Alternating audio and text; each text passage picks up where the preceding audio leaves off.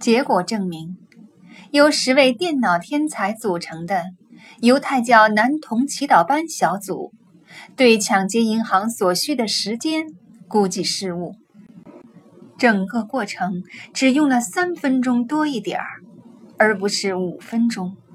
因此，截止到特拉维夫时间下午四点二十五分，八十二亿叙利亚独裁者的资产已处于办公室的掌控之下。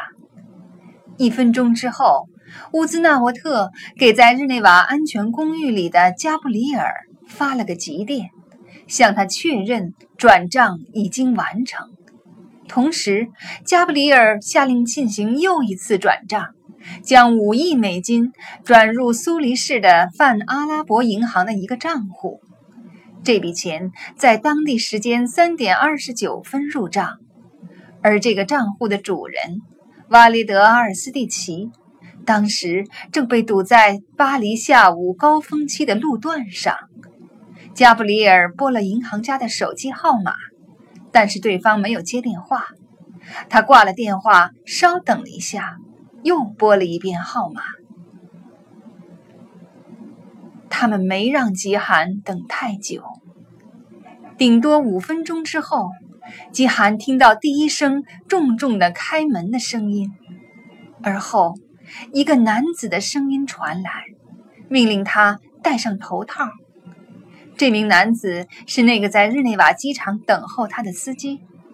当他把吉寒从地板上拽起来的时候，吉寒通过嗓音和那劣质的古龙香水味儿认出了他。他领着饥寒走上那段很陡的台阶，穿过了大理石的地面。他感到自己是在一个类似大会议厅的地方，因为每走一步的回声都似乎是从很远的地方传来的。终于，他猝然拉了他一把。让他停下，又把他推到一张硬木椅子上坐下。于是，戴着让他眼前漆黑一片的头套，怀着洪水一般将他淹没的对未来的恐惧，他在椅子上坐了好几分钟。他想知道自己还能活多久，又或者，他想，自己已经是个死人了。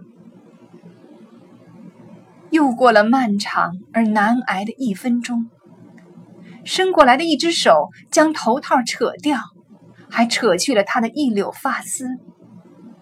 奥马里先生穿着衬衫站在他面前，手里拎着一根橡皮棍子。吉寒转过脸不去看他，他看了看周围的环境，他们现在在一个大别墅的美轮美奂的大厅里。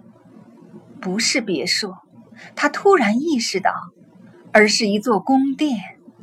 看起来，这座宫殿刚刚修葺，还没有人搬来住过。我在哪儿？他问。知道了又能怎么样？他环视大厅，问道：“这是谁的宫殿？”叙利亚总统的。他停顿了一下。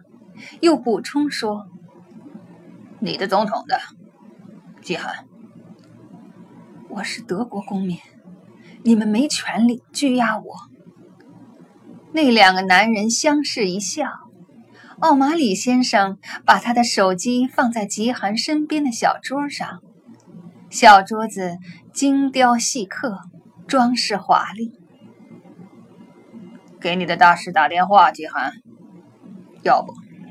他又加了一句：“干脆叫法国警察来，岂不更好？我敢肯定，他们几分钟之后就能赶来。”吉寒没动声色。打呀！他吼叫道：“法国的呼救电话是幺幺二，再拨十七就能叫到警察。”他伸手去够电话。但是，就在他快抓到电话的时候，橡皮棍子像一柄大锤一样狠狠地砸到了他的手背上。他立刻弯下腰，缩成一团，用另一只手紧紧握住砸伤的手，好像鸟儿护住自己折断的翅膀。接着，又一记猛烈的棍击落到他的脖颈上，他瘫倒在地板上，保护性的蜷缩着身体，动弹不得，除了痛苦的抽泣以外，发不出任何声响。这么说来，这就是我要死去的地方。他想，在独裁者的宫殿里，在不是我自己国家的土地上。他等待着橡皮棍子再一次落下来，但是奥马里先生没有再打他，相反，他抓住他的头发一掀，将极寒的脑袋扭向自己一侧。如果是在叙利亚，我们有的是能把你的嘴撬开的家伙。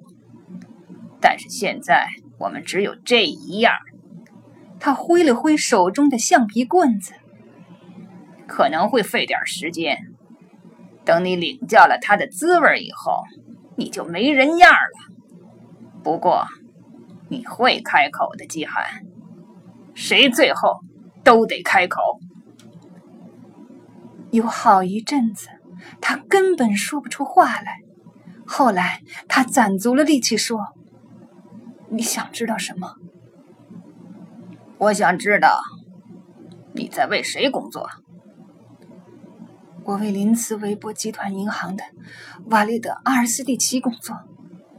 橡皮棍子抽到他的脸颊上，他眼前一黑。今天早上谁跟着你到日内瓦的饭店的？我不知道有人跟踪我。这一回，棍子砸在他脖子的一侧。他疼得浑身颤抖，要是看到自己的脑袋就这么掉下来，在大理石地板上滚，他也不会觉得奇怪。你撒谎，吉罕！我没有，求你了！他哀求道：“别再打我了！”他还是抓住吉寒的头发，脸色因为愤怒和用力而涨得通红。我要问你一个问题，吉寒。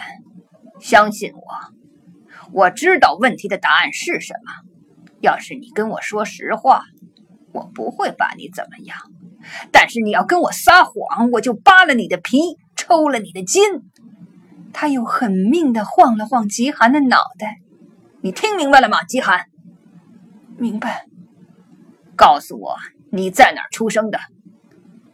叙利亚。叙利亚的什么地方？极寒。哈马，他回答：“我出生在哈马。”你爸爸叫什么？伊布拉辛·纳瓦兹。他是穆斯林兄弟会的。是的。他在一九八二年二月的哈马叛乱里被打死了。不，他说他在一九八二年被政府谋杀了。政府还杀害了我的兄弟和母亲。很显然，奥马里先生对过去的事不感兴趣。但是他们没杀你，他指出。对，他说，我活下来了。阿尔斯蒂奇先生雇你为维伯银行工作的时候，你为什么不告诉他？你这是什么意思？别跟我玩游戏，季寒。我没有。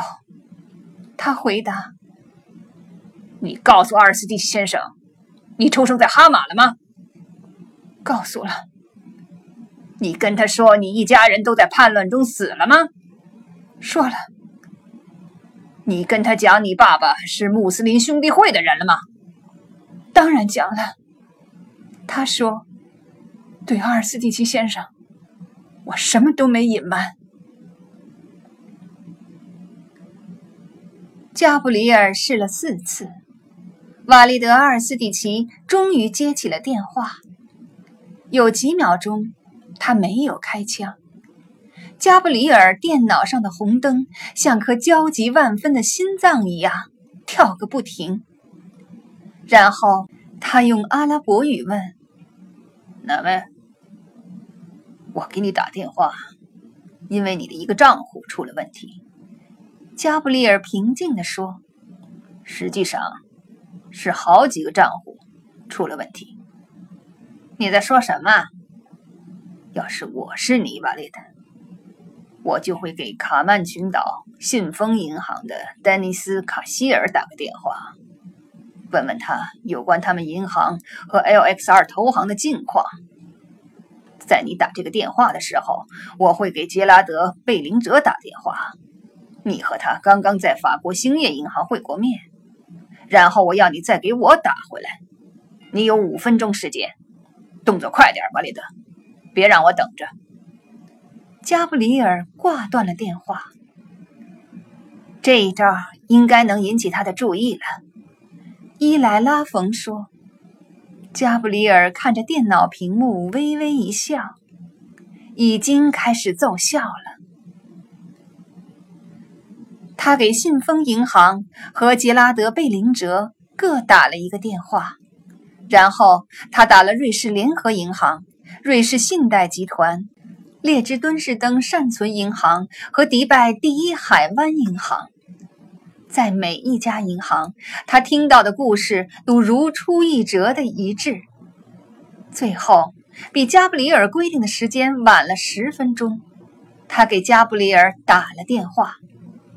“你死路一条了。”他说，“我已经找到活路了。”“你干了什么？”“我什么也没干，瓦列特，是你抢了叙利亚统治者的钱。”“你在说什么？”我认为你应该再打一个电话瓦，列特。往哪儿打？加布里尔告诉了他，然后挂断了电话，将电脑屏幕上的音量放大。十秒钟后，苏黎世泛阿拉伯银行的电话响了。